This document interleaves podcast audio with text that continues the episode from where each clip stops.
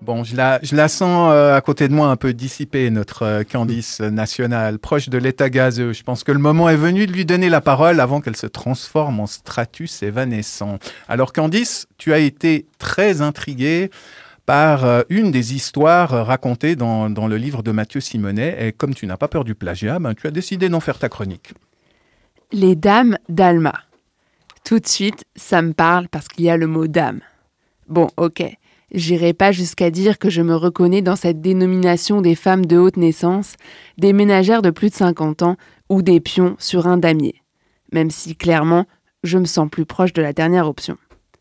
Les dames donc, ça m'intéresse parce que ça parle de femmes. Alma par contre, ça me parle moins. Petite bourgade québécoise de 20 000 habitants, à l'époque, dans la région de Saguenay-Lac-Saint-Jean, à 230 km au nord de Québec. On est en 1965.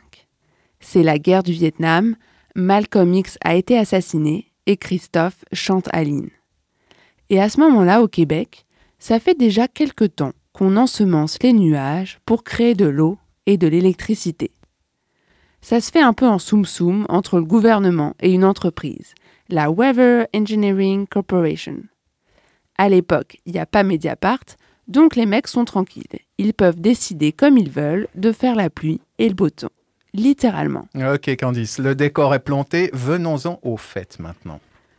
Tout se passe bien pour ce boys club de la déréglementation climatique jusqu'au jour où un autre boys club se manifeste. Les agriculteurs. Pas contents, car trop de pluie sur leurs exploitations égale moins de rendement. Manifestation, demande de dédommagement financier à hauteur de millions, et là, magie de la diplomatie masculine, on trouve un accord. Le gouvernement autorise trois mois de soleil par an. Attends, elle est tellement dingue cette phrase que je vais la refaire. Le gouvernement autorise trois mois de soleil par an. Waouh Mais dans quel monde on vit? Dans le Québec en 1965, tu nous l'as expliqué Candice. C'est vrai. Et là où ça commence à devenir intéressant, c'est qu'il y a un journaliste qui publie un calendrier avec les jours de soleil et les jours de pluie. Histoire de savoir si on doit sortir le kawaii ou les lunettes de soleil. Pratique. C'est là qu'on arrive à Alma. Vous êtes prêts? On est prêts. Ok. Janine Simard, almatoise de 33 ans, découvre le calendrier et pète un câble.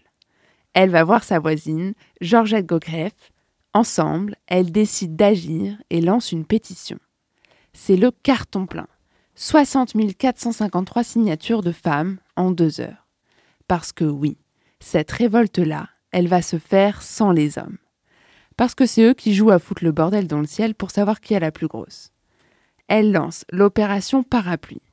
Et elles sortent manifester dans les rues, parapluie ouvert, pour qu'on arrête de faire joujou avec la pluie et qu'on respecte un peu plus Mère Nature, s'il vous plaît.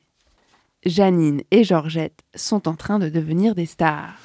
Ah enfin, c'est là qu'on les appelle les dames d'Alma. Et après, il se passe quoi? Elles partent à Montréal, au ministère des Ressources naturelles.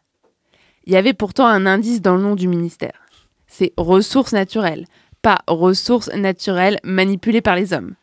Mais bon, apparemment, il n'y a même pas de respect pour le nom de leur propre ministère. Et là, gros paternalisme du ministre.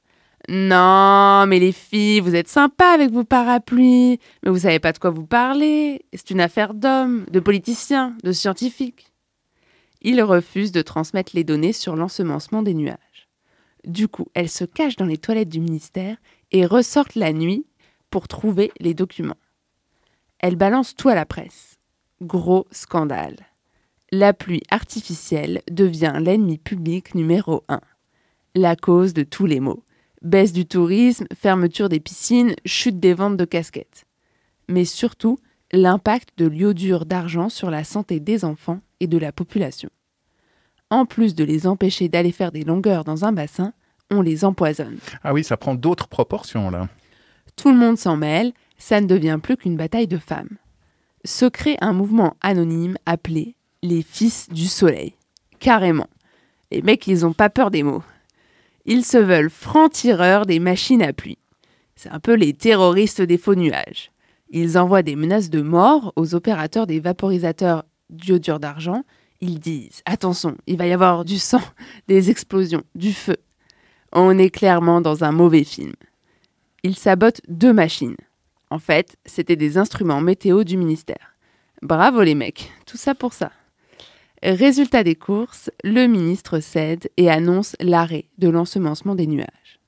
Seulement six semaines de révolte et Janine, Georgette et les autres arrivent à leur fin. Par contre, la loi met cinq ans à arriver. Ils auraient dû engager les dames d'Alma au ministère des Ressources naturelles, ça aurait été plus rapide. Morale de l'histoire. Laissez faire les femmes, c'est plus efficace, il y a moins de morts, et la planète vivra un peu plus longtemps.